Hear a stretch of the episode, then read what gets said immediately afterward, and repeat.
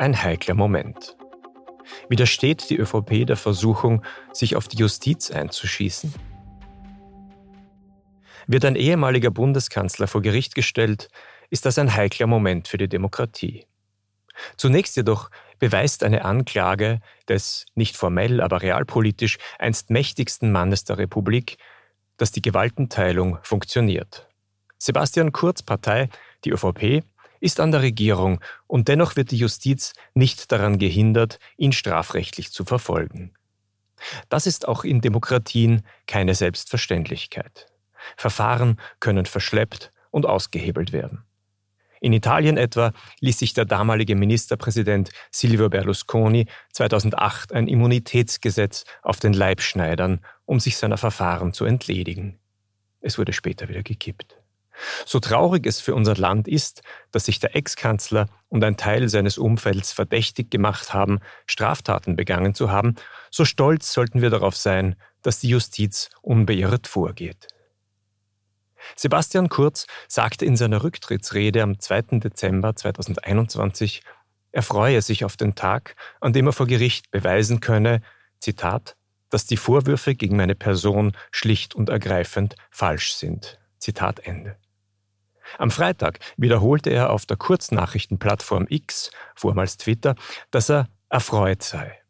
Egal, ob diese Bekundung ehrlich gemeint oder strategisch formuliert ist, diese Anklage ist tatsächlich erfreulich, weil sie der politischen Hygiene in Österreich einen Dienst erweist. Wäre das Verfahren eingestellt worden, hätte dies unter Kurzgegnern den Keim einer Verschwörungstheorie gesät. Jetzt zum heiklen Punkt. Kurz schreibt auf X, die Vorwürfe gegen ihn seien, Zitat, falsch. Das ist das gute Recht eines Angeklagten.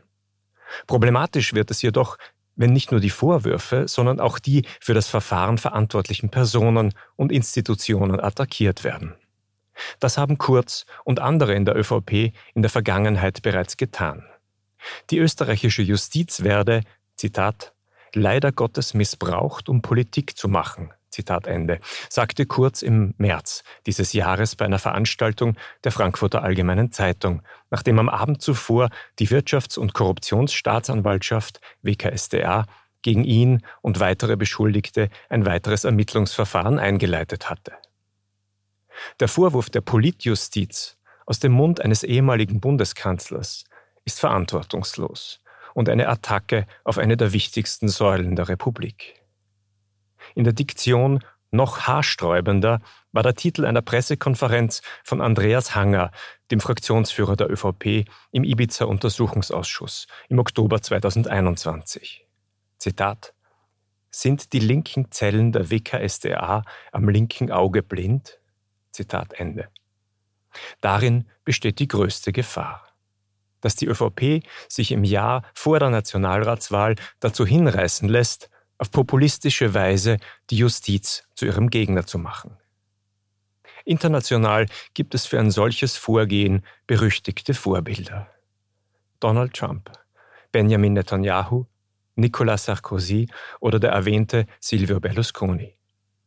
Die genannten Staats- und Regierungschefs stehen oder standen unter Anklage und versuchten daraus politisches Kapital zu schlagen, indem sie sich als Opfer einer Hexenjagd sagte Netanyahu und Trump, darstellten, die Richterschaft insgesamt als linke, Zitat, rote Roben verunglimpften, sagte Berlusconi, den zuständigen Richter als, Zitat, geistesgestört, sagte Trump, oder die Justiz warnten, sie werde, Zitat, für ihre Fehler zahlen müssen.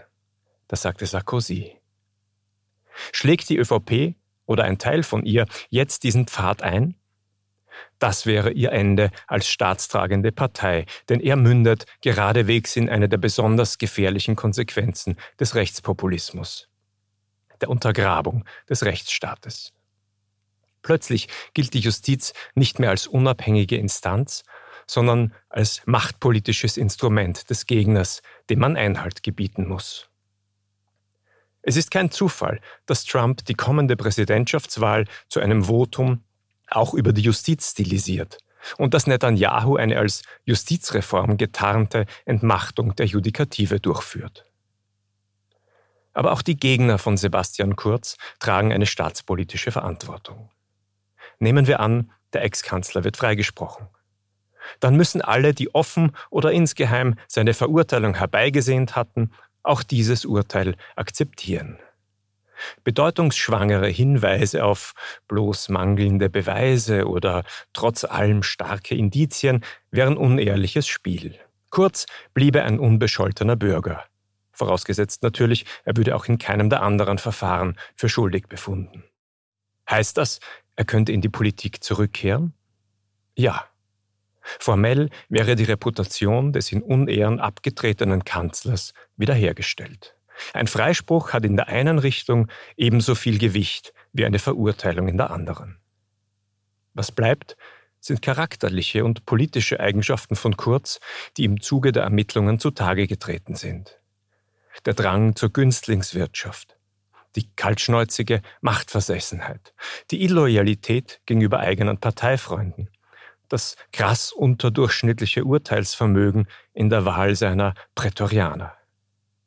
Verspürt die ÖVP dennoch angesichts ihrer ziemlich mäßigen Umfragewerte Nostalgie nach Sebastian, kann ich ein Bundesland aufhetzen? Kurz, es steht ja frei. Solange sie die Justiz ohne Zurufe ihren Job erledigen lässt.